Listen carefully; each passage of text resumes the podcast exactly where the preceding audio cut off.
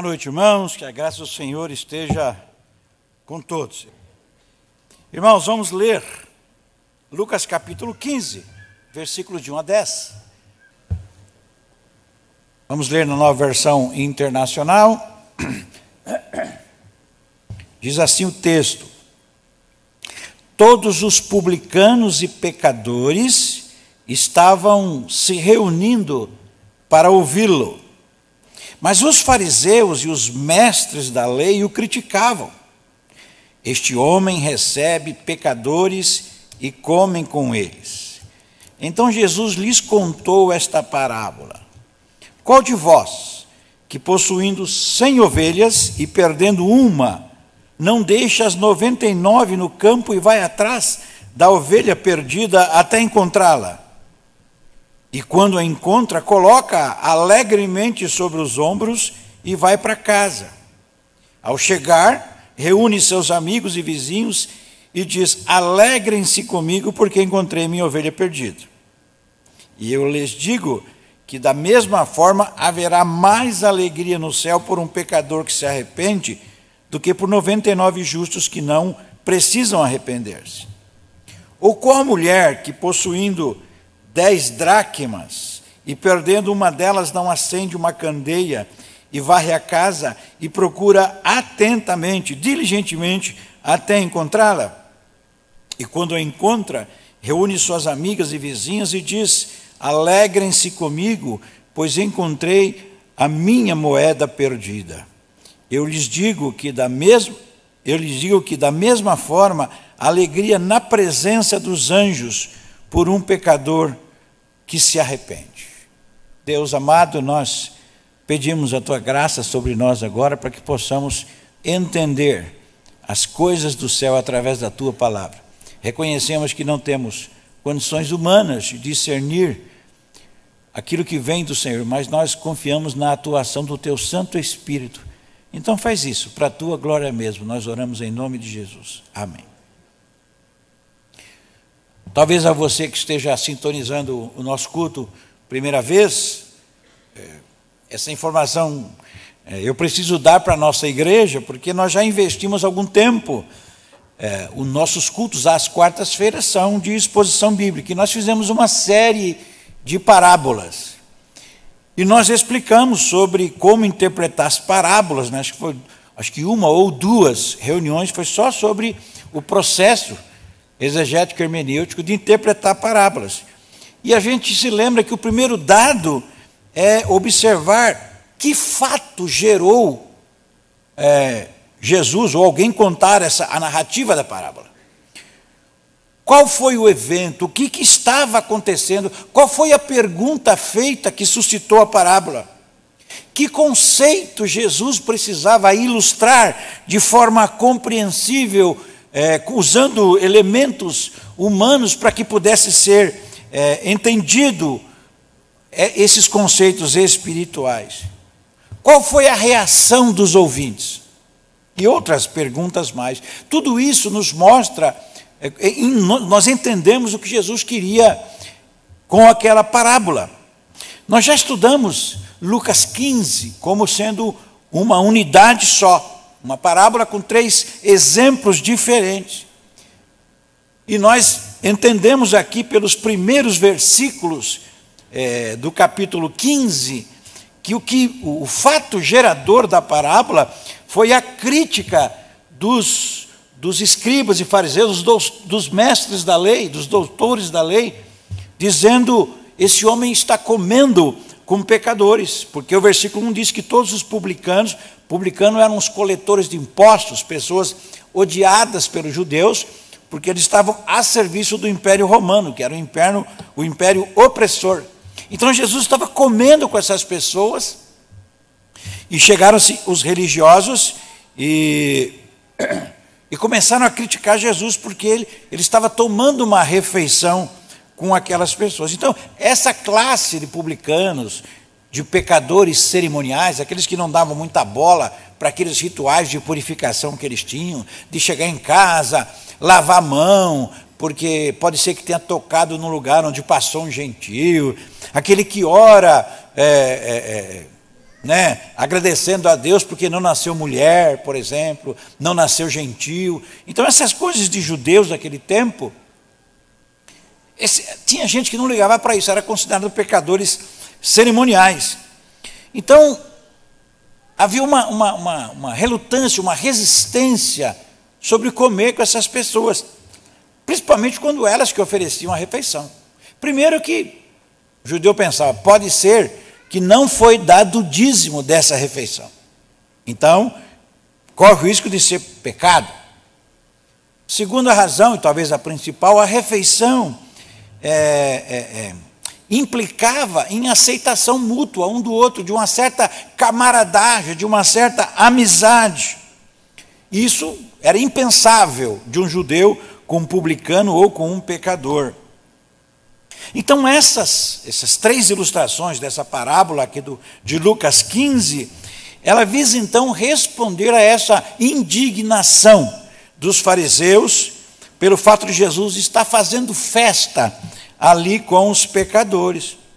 Então, a interpretação da parábola, qualquer um dos exemplos, seja do homem que perdeu uma ovelha, da mulher que perdeu uma moeda, ou do pai que perdeu um filho, a, lição principal, a interpretação da parábola, que ela é única, não é? A gente não pode dar a interpretação que quiser, é a constatação de que algo foi perdido. Depois a iniciativa é, de buscar aquilo que se perdeu. A diligência, o esforço, a insistência de quem busca e a alegria é, quando se encontra a ponto de fazer festa. Então, nesses três exemplos do pastor, da mulher e do pai, esses ensinos estão presentes. Jesus está dizendo que o pai está buscando aqueles pecadores insistentemente a ponto de mandar Jesus para morrer no lugar deles e que vai fazer festa sim. Quando um pecador se arrepende, tem festa no céu. Então a interpretação é essa. Mas por conta das peculiaridades de cada exemplo, da, da, da do, do pastor, da mulher e do pai, é, as possibilidades de aplicação elas são diversas. A aplicação é possível fazer mais de uma, interpretação não. E você pode, por conta da natureza das, das histórias, você pode, por exemplo, é, considerar como aplicação a proporção da perda, que ela vai aumentando. O homem perdeu 1% do seu bem, que era uma ovelha de 100. A mulher perdeu 10% dos seus bens, que era um de 10 moedas, e o pai perdeu 50%, que era metade dos filhos que ele tinha. Você pode olhar pelo ângulo e aplicar pelo ângulo da capacidade é, de não se perder. Por exemplo, uma ovelha ingênua é um ser vivo, é um ser que tem autonomia para ir para onde vai, mas é ingênua, então ela tem grande possibilidade de perder e, de evitar, desculpa, é, de não evitar de se perder. É, a, a, a possibilidade dela se perder é muito grande. A moeda é um ser inanimado. Ela não pode dizer, ah, não, a minha dona não está prestando atenção e eu não posso me perder. Não tem como. Já o, o filho é um ser pensante, que tem capacidade de decisão. Ele, ele foi porque ele quis. É só para exemplificar que as mesmas histórias visando uh, Deus considerando em Adão, que perdeu, a humanidade se perdeu, enviou Jesus Cristo e diligentemente insiste, e quando a pessoa se arrepende, ele faz festa. Esse conceito que está presente nos três exemplos, ela pode, a gente pode usar uma das histórias por causa das peculiaridades. Embora eu tenha lido as, os, os, os dois primeiros exemplos, do pastor e da mulher, nós vamos estudar a questão apenas da mulher, não é? A gente sabe Vou usar uma palavra aqui, talvez se você quiser botar até o nome do seu filho, de perícope. Né? O que é uma perícope dependente? É uma porção que ela pode ser estudada separada, desde que você mantenha o um ensino central. Então, eu posso estudar a do pastor, do pai, filho pródigo, da moeda, só que eu tenho que saber que o ensino central é o mesmo. Então, nós vamos manter isso aí, mas por questões de, de, de, de de beleza da história que Jesus contou, eu vou, eu, vamos usar o exemplo da mulher, né, mantendo o foco naquilo que Jesus queria ensinar. Então, qualquer estudioso da Bíblia, quando o irmão vai ler a Bíblia na sua casa, a sua, a sua meta primeira é entender o que o texto diz. E depois, descobrir o que o texto quer dizer. E depois derivar as aplicações que são válidas para a sua vida pessoal. Então, é sempre assim que a gente estuda a Bíblia, né? Então, mantendo o foco no ensino principal, aqui de Lucas 15, eu quero convidar os irmãos, os amigos, você aqui, você em casa, a buscarmos juntos algumas aplicações às nossas vidas na história dessa mulher.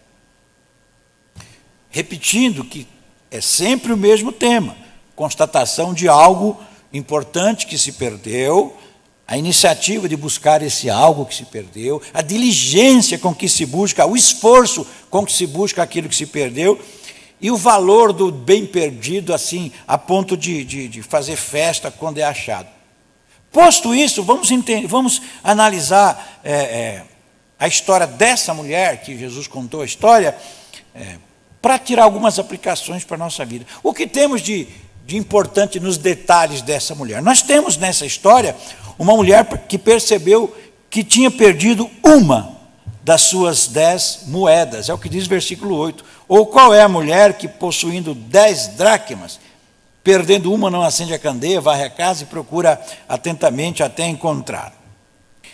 Uma observação aqui só de curiosidade, essa expressão qual de vós, ou qual é o homem, ou qual é a mulher, é, uma, é um, como é que vou dizer, é um hebraísmo, uma expressão própria do, do hebraico, que é uma questão, a resposta é óbvia. Quando Jesus diz assim, qual de vós que uma ovelha cair num buraco no sábado, quando Jesus fez um milagre no sábado, né, você não vai lá tirar. Então, quando ele fala qual de vós, é porque já sabe qual é a resposta. Né? É óbvia a resposta. Então ele está dizendo o seguinte: a lógica é o que a pessoa fez mesmo. E ele diz assim: uma, é, é, é, qual de vós, ou qual é a mulher, né, que possuindo dez dracmas, perdendo uma delas, não acende a candeia, varre a casa e procura diligentemente ou atentamente até encontrá-la.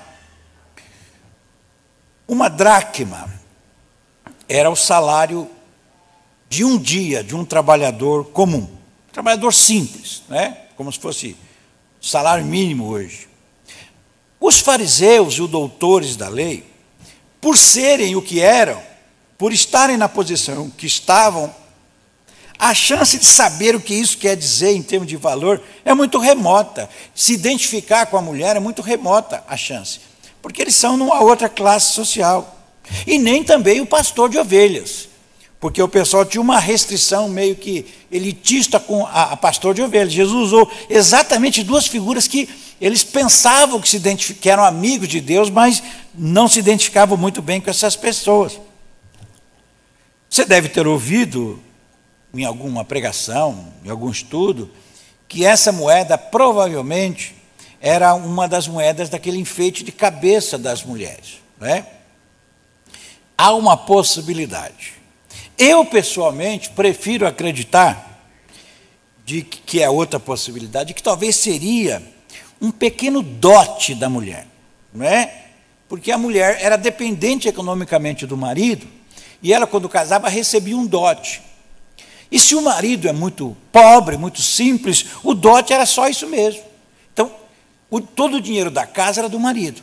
Esse dinheiro era dela. Então, diz que ela, ela tinha dez moedas e perdeu uma delas. Então, é, provavelmente era do seu dinheirinho mesmo que tinha lá, caso acontecesse alguma coisa com o marido.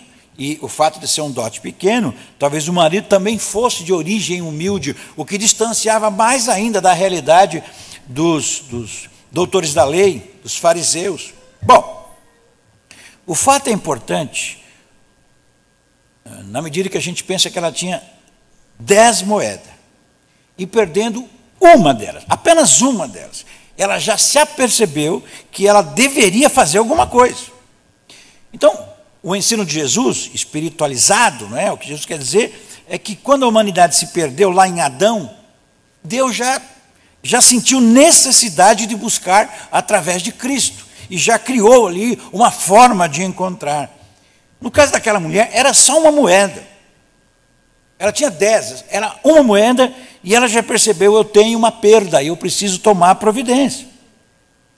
Não sei se você já reparou andando na estrada que, que assim vai ou vazando combustível, ou mesmo a carga vai vazando e a pessoa não está vendo, está o caminhão, coitado, e o trigo tudo saindo pelo, por um buraquinho da carroçaria. E você às vezes tenta até avisar, dá sinal, ele cumprimenta, tá, e vai embora. Né? Não percebe a perda. Então, é, não se dá conta, quando percebe, já esvaziou toda, toda a carga. Isso pode acontecer às vezes. Na nossa vida também acontece né? Nós perdemos algo que nos é precioso. E às vezes nós achamos que não seja algo que vale a pena, que deva já parar de fazer o que a gente está fazendo e reparar e buscar aquilo que se perdeu. E para nós são perdas tão pequenas, que já tem tanta coisa que a gente está fazendo, aquela perda talvez não vai fazer tanta diferença. Às vezes nós perdemos as palavras de carinho para o nosso cônjuge, não é? A gente era de, era de outro jeito antigamente, agora a gente parece que já perdeu essa capacidade de ser carinhoso. Ah, mas eu faço tantas outras coisas que uma perda tão pequena dessa não vai influenciar. Talvez a gente perde as, as disciplinas espirituais. Oração, jejum, leitura da palavra, meditação na palavra. Ah, mas a gente faz tantas outras coisas que é uma perda tão pequena que talvez não vá é, tanto, ter tanto problema assim. Gente que já serviu ao Senhor, que só pensava nisso, pensava como poderia ajudar a igreja, como poderia ajudar a causa, como poderia ajudar a obra. E de repente vai perdendo esse ânimo, já não é mais, é, isso já não faz tanta falta, mas a vida de hoje, a correria, a minha profissão, eu já faço tanta coisa que é, é normal eu, eu, descansar, é normal eu passar a vez para outro. Não é uma perda tão grande assim. Eu gosto muito de contar porque é um momento da minha vida muito especial, quando realmente eu tive um encontro com o Senhor, mesmo que mudou a minha vida. A gente tinha, na outra igreja que eu cresci, é, a gente tinha culto nos lares, e aquela Vila Palmares era só barro. Né? Eu já contei isso porque isso mexe com meu, o com meu coração. Quando eu me comparo, às vezes, com os dias de hoje. A gente não tinha carro, obviamente, saía a pé naquela escuridão e chegava lá com 1,80m, mas era só barro grudado na sola do sapato. Quando você limpava o barro, você voltava ao seu tamanho normal. Não perdia culto. Quando ia ter conferência evangelística, tinha uma semana de oração dividido é, e a minha região ali, a gente ia, não via a hora de estar na igreja, queria fazer alguma coisa, parece que é, faltava alguma coisa. Já não está assim, mas a gente fala, mas eu, eu contribuo mais, hoje eu trabalho, eu, eu faço isso, eu faço aquilo, e não vai fazer tanta falta isso, não. Tem gente Entenda o que eu vou dizer, não é que não, não estou me referindo às pessoas que não possam, ou que estão desejosas, mas têm receios com a sua própria saúde. Tem gente que já perdeu alegria e a necessidade de estar num culto coletivo em comunhão com o irmão fisicamente. Estou me referindo às pessoas que podem, que já falam assim, oh, boa, esse negócio, esse negócio da internet foi bom, oh, agora fico em casa, é a mesma coisa, eu não perco nada. Não, perde, perde. Aquelas pessoas que não estão vindo porque não sente falta da alegria da comunhão, estão tem uma grande perda. Que se acabar a pandemia não vai mudar nada, vai continuar na mesma vida. Então, são perdas, ah, mas é, tem tanta explicação, né? tem tantos recursos, tô, onde eu tiver, eu estou com a internet ali e tal, não perdi grande coisa. Tem gente que perdeu até a tristeza pelo pecado, mas tem tantas outras preocupações que é pouco, e assim vai. Perdas que a gente compensa olhando para as nove moedas que ainda estão lá. Essa mulher perdeu uma, não esperou perder todas, e já saiu a casa. Ah, eu perdi 10% da minha, da minha empolgação espiritual. Hum, né? Para quem tem 100, 10%. Então Jesus ilustra o plano de Deus lá de Gênesis 3,15, quando Adão pecou e Deus já imediatamente já fez um plano com a percepção de perda daquela mulher, de busca imediata. Adão pecou e Deus já tomou providência para recuperar a humanidade. Pode parecer pouco aquilo que você perdeu, mas algo se perdeu. Mas outro detalhe interessante dessa história da mulher, que dá mais brilho ao que ele está falando sobre a preocupação com aquilo que se perdeu, é que nós temos nessa história uma mulher que está, de fato, disposta a recuperar o bem que ela perdeu. Nós sabemos que a, a, a parábola ensina aqueles escribas e fariseus que Deus tem interesse em buscar os pecadores e que se alegra quando o encontra. Mas a forma como Jesus descreve a busca dessa mulher é diferente, é, talvez semelhante à, à do pastor que sai a noite toda procurando e traz a ovelha nos ombros, mas ela tem mais detalhes sobre a forma como busca. Então, Jesus descreve a forma que a mulher busca e nos chama atenção. Essa é a mesma forma que Deus nos busca e assim devemos buscar aquilo que perdemos. Ele diz: qual é a mulher que possuindo dez dracmas, perdendo uma delas, aí vem a questão da forma, não acende uma candeia, varre a casa e procura atentamente ou diligentemente até encontrá-la. Essa mulher, ela não tem apenas consciência de que perdeu algo importante, ela empreende uma ação é quase que desesperadora para reaver aquilo que ela perdeu. O texto diz que primeiro ela acende uma candeia. Uma candeia era uma lamparina portátil, né, de, de óleo. Ela não clareia muito, assim, em volta não, né? Mas ela é, é móvel, você leva para todos os lugares. Então, todos os cantinhos da casa, ela podia procurar a sua moeda. Talvez a luz da janela não, não fosse suficiente. Por isso que a Bíblia fala que a palavra de Deus é como é, lâmpada para os nossos pés e luz para os nossos caminhos. Porque a lâmpada tinha essa característica, né? a candeia, ela, ela ilumina assim o lugar que ela está. Então, a, a, a Bíblia vai, você tem que ir mantendo a Bíblia sempre perto de você para ter sempre os seus pés iluminados. Então, a, essa candeia é uma lamparina portátil. Não é potente, mas em compensação pode ir a todos os cômodos. E ela se abaixa, tem que clarear onde vai procurar. Então, ela não quer passar pela moeda perdida sem vê-la. Por isso ela acende essa candeia, para ajudar, se for de dia, na luz natural das janelas pequenas lá daquela região. Às vezes nós sabemos que é, qual foi a perda espiritual que nós tivemos? Qual foi a perda relacional, familiar, entre amigos, entre irmãos? Qual foi a perda moral que nós tivemos? Mas a gente finge que está tentando recuperar, mas vai, vai sem muito zelo, sem muita diligência, não é? No fundo, a gente não se importa tanto assim, né? Afinal, foi só um, uma moedinha, foi só um, um lance da nossa espiritualidade. Tem nove ainda, né?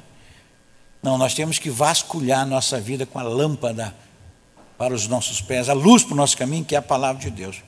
Para a sociedade, a nossa espiritualidade, essa alteração não tem perda. Né? Eles não estão nem ligando.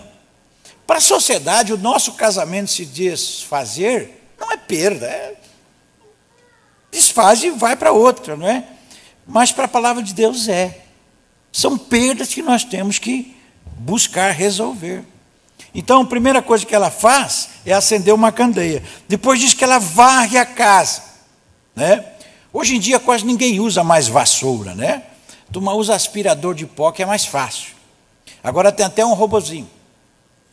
É, esqueci o nome do nosso robozinho lá em casa, mas. É, Alfred. O Alfred, o que, que o Alfred faz? Você tranca o Alfred num, num cômodo, ele vai lá, mede tudo, faz o cálculo, depois sai varrendo, aspirando, passa até um paninho molhado. Né? Por que, que a mulher varreu a casa? Porque ela não tinha um aspirador ou não tinha um robozinho? Não, não é bem por causa disso, não. Quer dizer, ela não tinha mesmo, né? É que o objetivo dela não era limpar a casa. O objetivo dela era achar a moeda perdida. Então ela tinha que ir nas frestinhas. As casas daquele tempo, elas tinham muitas fendas no piso. Né? A gente vê escavações arqueológicas hoje e se encontra muita moeda, muito pedaço de cerâmica nessas frestas das casas, porque fica ali e uma, uma, uma limpeza rapidinha acaba não percebendo. Então, é, é, ela queria achar a moeda, não era só limpar a casa, achar a moeda. Então, ela vai devagarzinho, diligentemente, com a lanterna, com a lamparina ali, com a candeia, varrendo todos os cantinhos. Se ela tivesse aspirador, o aspirador ia engolir a moeda dela. Porque o aspirador só está preocupado em limpar a casa. Se ela tivesse uma empregada, a empregada ia varrer lá, recolher o lixo e jogar fora. Então, ela foi com a vassoura e foi com a candeia, porque ela queria achar a moeda. Né?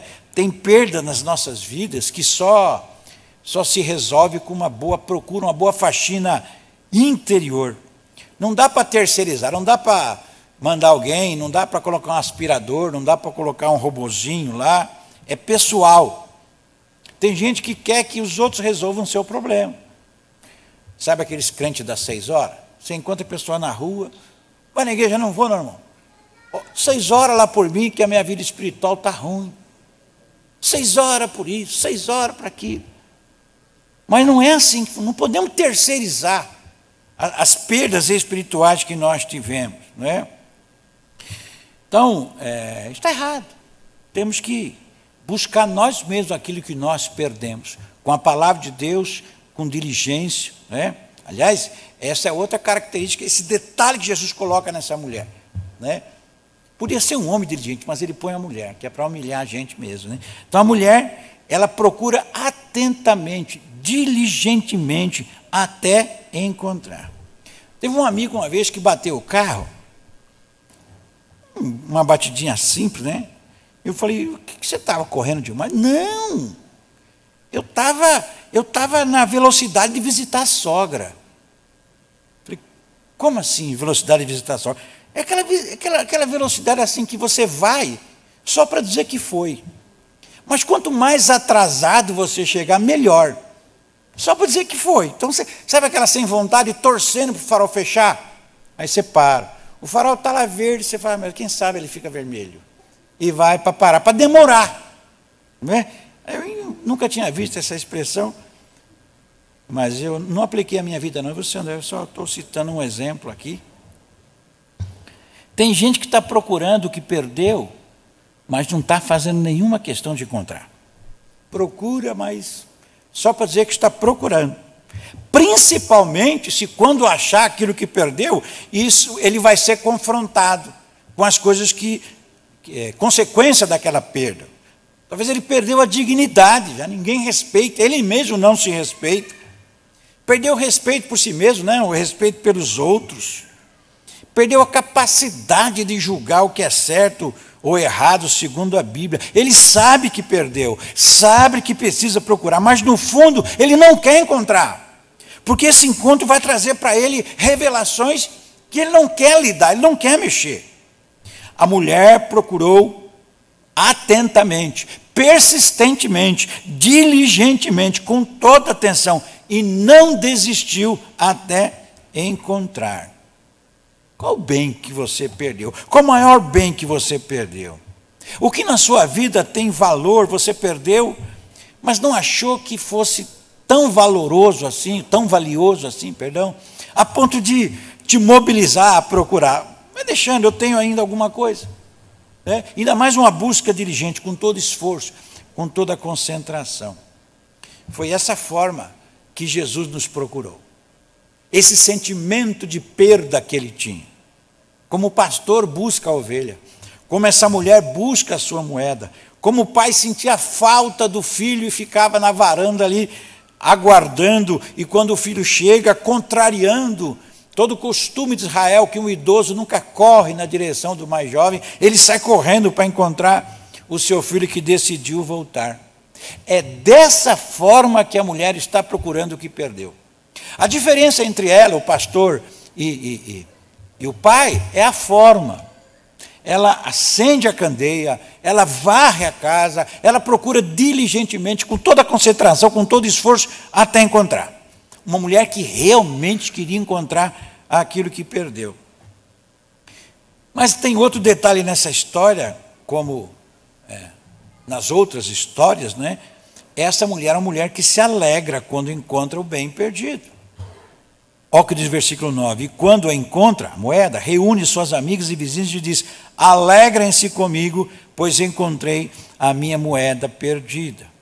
A alegria da mulher revela o quanto ela ficou feliz por reaver o que tinha perdido. Isso, obviamente, reflete o quão importante era para a mulher aquilo que ela perdeu. Ela não, não, não se contentou em guardar para si a alegria de ter encontrado. Ela reuniu as vizinhas, testemunhou do seu achado e chamou as amigas para que, se, que se alegrasse com ela. Pode ser até que para alguém, uma pessoa de mais posse, está alegre por causa de uma moeda. Mas a alegria dela era tanta que ela precisou compartilhar. Para ela era muito importante. Assim como nas outras histórias que Jesus contou, esse é o foco, a alegria é, de encontrar. E a comparação com as coisas. Havia 99 ovelhas ainda, e o pastor ele, ele ficou contente de achar uma. Provavelmente, né, pelo costume da época, os pastores costumavam cuidar dos seus rebanhos todos juntos, né, no campo. É só, basta ver lá a história de Jesus, né? Então, talvez seja de três ou quatro pastores esse total de cem ovelhas. Ele deixou os outros pastores tomando conta das 99 e saiu atrás da que se perdeu. A mulher ainda havia nove moedas bem guardadinhas. O homem, o pai, ainda tinha um filho que era sua companhia, eh, que podia ajudá-lo, que podia estar com ele, consolá-lo, cuidar dele caso ele ficasse doente. Mas a alegria do reencontro foi indisfarçável. Aquela mulher realmente ficou feliz. Não foi uma coisa superficial, ela ficou feliz a ponto de chamar as pessoas para se alegrar com ela. A alegria do reencontro foi indisfarçável. O pai fez festa, o pastor é, chamou os amigos para celebrar, a, a mulher chamou as vizinhas para celebrar. Talvez o fator mais importante que eu penso nessas histórias é, não sejam as histórias em si, e nem os detalhes propriamente, embora é, eu me encanto com essa história dessa, dessa parábola, essa ilustração da mulher. Mas a conclusão de Jesus, tanto nas três histórias, é que talvez seja a parte mais importante. Encontrar o que se perdeu deve trazer mais alegria do que ficar se deliciando com aquilo que ainda tem. Tem gente que olha sempre para aquilo que ainda tem e não acha que a perda não foi tão grande e vai perdendo, e vai perdendo, e vai perdendo, porque olha é, para o que tem. Versículo 7: Eu lhes digo que da mesma forma haverá mais alegria no céu por um pecador que se arrepende do que por 99 justos que não precisam arrepender-se. Na história da parábola, na história da, da ovelha. Versículo 10: Eu lhes digo que, da mesma forma, há alegria na presença dos anjos de Deus por um pecador que se arrepende, no caso da moeda. O Jesus está dizendo o seguinte: vocês, escribas e fariseus, se sentem, aqueles que são amigos de Deus, que não abandonaram a Deus, que são os queridinhos de Deus, que são aqueles que não, não são pecadores, não são publicanos, não são como os outros demais. Sabe que Deus tem mais prazer naqueles quando voltam do que vocês que estão sempre aí se arrogando ser melhor que, melhores que os outros. Os fariseus sabiam que esses que se achavam seguros eram eles mesmos, que Jesus estava falando deles mesmos. O fato é, é que Jesus sabe o valor daquilo que é perdido. Você sabe o valor daquilo que você perdeu? Talvez você ainda esteja focando naquilo que você tem e não na importância daquilo que você perdeu. O modo como Deus vê aquilo que se perdeu é, tem a ver muito mais com o amor de Deus, com a importância de Deus, com a sua necessidade de encontrar. Deus tem toda a legião celestial adorando sem cessar, dia após dia, dia e noite. Mas ele foi atrás do homem que se perdeu. Deus não está se deliciando com aquilo que ele tem. Ele sabe que foi uma perda. Então ele foi atrás de Jesus. Isso deve nos inspirar. Isso deve inspirar você. O que você perdeu? O que você até já esqueceu que perdeu, de tão pouca importância você deu eh, no momento em que perdeu. O que você sabe que perdeu, mas acha que não está fazendo falta. E talvez você nem saiba que perdeu alguma coisa, só percebe os prejuízos que isso traz. Talvez você tenha perdido na sua vida pessoal. Você perdeu seu amor próprio. Você já não, você não se sente uma criatura criada por Deus, amada por Deus. Você faz coisas que te fazem mal, que te destrói como ser humano, como indivíduo, como, como criatura de Deus. Talvez você tenha perdido a sua dignidade. Você não se importa mais com o que pensem, com o que falem, com o que sintam com relação a você.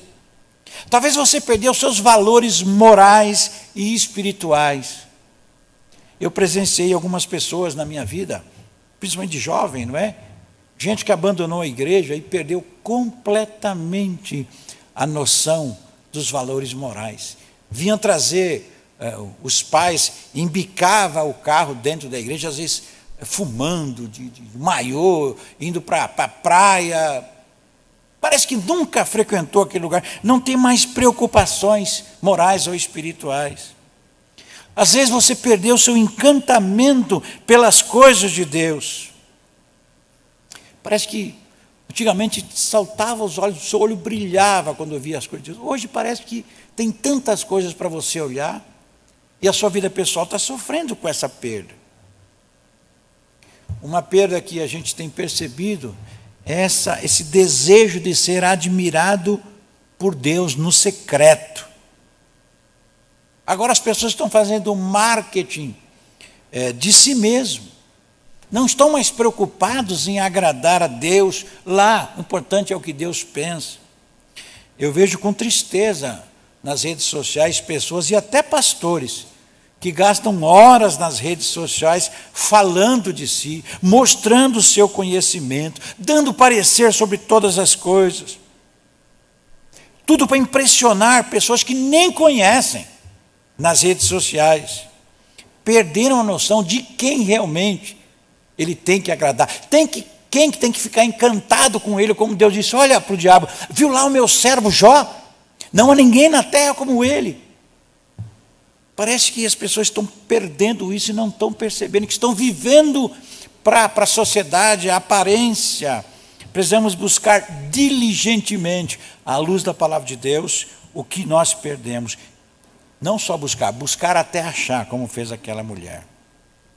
O que você perdeu? Talvez não seja na área social, na área pessoal, mas pode ser na área dos relacionamentos. Você perdeu aquele desejo de buscar a paz com todos, de ceder, de, de, de considerar o outro superior, de abrir mão dos seus direitos em prol do outro. Perdeu o desejo de encantar o seu marido, de encantar a sua esposa. Parece que não há mais. E, e vamos vivendo a vida corrida. Perdeu a capacidade de elogiar. Aliás, perdeu a capacidade, a iniciativa, o desejo de procurar motivos para elogiar. Porque se a gente procurar motivos para criticar, a gente acha em cinco minutos. A gente perdeu aquela. Deixa eu ver o que essa pessoa tem de bom para eu poder admirar, para eu poder elogiar. Talvez já perdeu até o jeito de dizer para o filho que o ama, de querer ser o herói deles, de ver a importância de ser exemplo para a sua família de se importar quando o filho fala, eu queria ser igual meu pai, queria ser igual minha mãe. Parece que isso não está fazendo mais falta. De amar e de se importar com o irmão da igreja. que você perdeu? Talvez não seja no pessoal, talvez não seja nem no relacional, né? Mas talvez seja na sua própria vida cristã. Lembra da empolgação que você tinha quando você se converteu, do amor que você tinha às almas perdidas? Quando você ansiosa aguardava ansiosamente os cultos para estar adorando o Senhor? Quando você se apresentava para todas as missões, para todos os trabalhos, para todas as tarefas da igreja, você nunca deixaria uma atividade espiritual por algo supérfluo. Hoje eu não vou na igreja porque o, o, cachorro da vizinha da minha prima está fazendo aniversário, vai ter uma festinha, e eu vou lá, vai ser uma coisa bacana tal. A gente está trocando agora por qualquer coisa. E a gente não acha que isso. Nós já tivemos isso um dia. Então nós perdemos. Perdeu o desejo de ser o melhor crente da terra. Eu quero ser o melhor crente da terra. Eu estava conversando com um jovem aqui da igreja, e a gente estava almoçando. Eu estava eu e outro pastor. E esse outro pastor, nós fomos da mesma igreja adolescente. A gente estava dizendo como é que era adolescente daquela época. Eu estou falando da década de 70, começo da década de 70, final da década de 70. Bom, vamos deixar só o começo da década de 70, né? A gente queria ser quem? Queria ser o irmão tal que pregava de quarta-feira.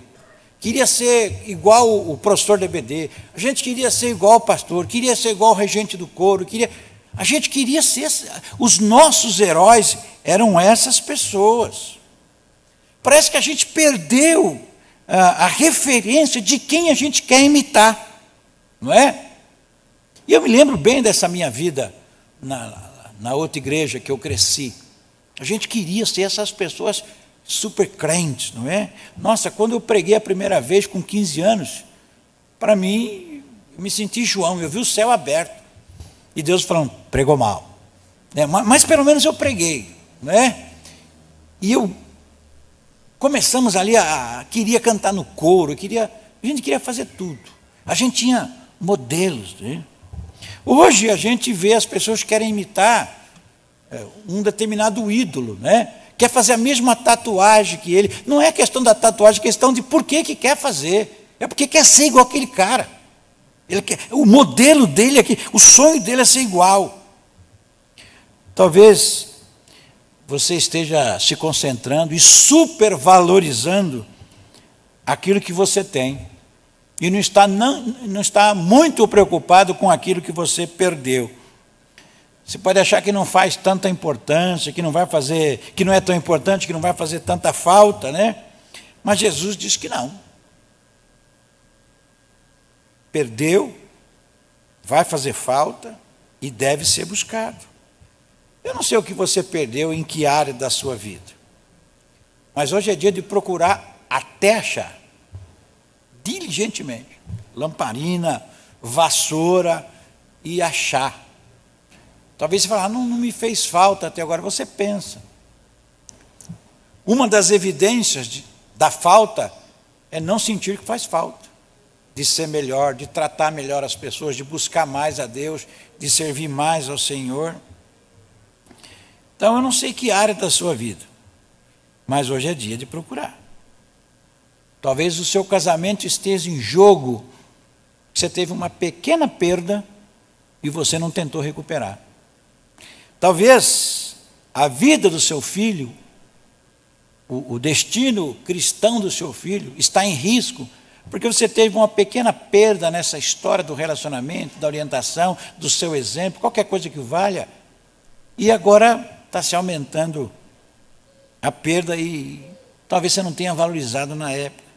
Talvez o seu ministério pessoal aquilo que Deus te chamou para fazer na obra, na, na causa do Senhor, esteja em jogo, porque você teve uma pequena perda e você não achou que fosse importante, está quase para perder o seu ministério, ou abandonar, ou não sentir mais falta do seu ministério.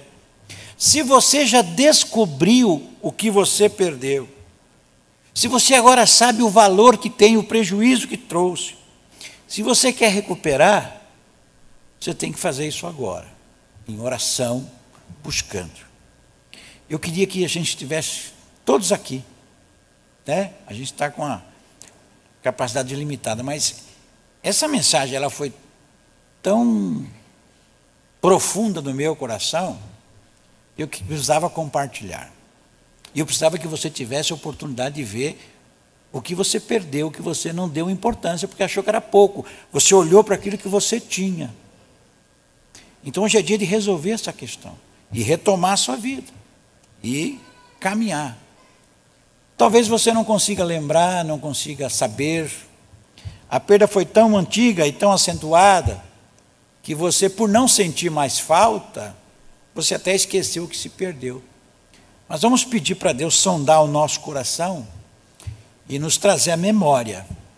E eu gostaria mesmo, em nome de Jesus, que entre a penúltima e a última estrofe, William, Érica, a gente vai parar um pouquinho, porque eu queria que você saísse daqui recuperando no seu coração, no seu espírito, a perda, seja ela espiritual, moral, relacional, pessoal, não importa.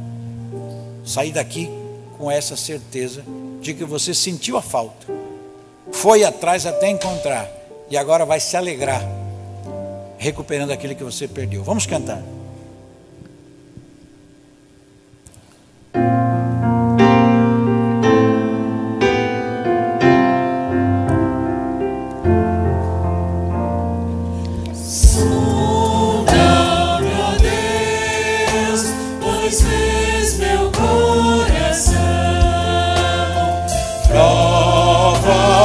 upon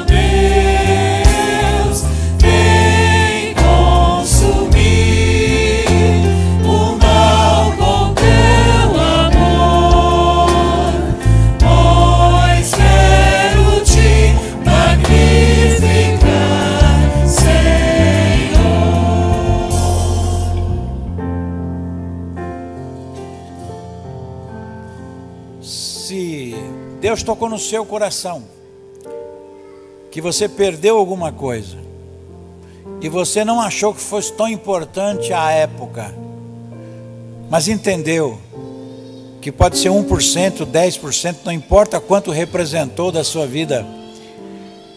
Isso está fazendo falta, está comprometendo a tua vida espiritual, a tua vida matrimonial, a tua vida é, é, é, na igreja, a tua vida com teu filho, com a tua filha, com a tua mãe, com teu pai, não importa. Aquela perda que você não deu importância à época, mas sabe que ela é responsável por tudo aquilo que está acontecendo. E você quer nessa noite fazer um pacto com o Senhor de recuperar essa perda, retomar aquilo que você perdeu e caminhar agora de forma diferente a partir de hoje na sua casa, no seu trabalho, no seu testemunho, na sua vida pessoal, devocional, na sua vida na igreja, no seu ministério que você já abandonou faz tempo. Se você quiser fazer isso, eu queria apenas que você desse um sinal para a gente poder orar por você. Alguém que tenha, que sentiu que teve alguma perda e nessa noite quer recuperar, levanta a sua mão e eu quero orar. Por... Amém. Deus abençoe. Deus abençoe. Louvado seja Deus. Deus abençoe. Deus abençoe. Deus abençoe. Deus abençoe aqui, Deus abençoe lá atrás, Deus abençoe na galeria. Louvado Senhor. O Espírito Santo de Deus está agindo. Amém, querido. Eu vi. Deus abençoe. Alguém mais? Sentiu que teve perdas, não deu importância no momento. Sabe que trouxe prejuízo, mas agora quer retomar. Amém. Deus abençoe. Deus abençoe. Glória a Deus. Talvez a sua vida espiritual, o seu destino eterno esteja em jogo, porque você não está com aquilo que você deveria ter nas mãos, sua vida espiritual, matrimonial, é dia de resolver isso aí. Mas alguém já vamos encerrar. Deus seja louvado. Vamos cantar então o restante do hino.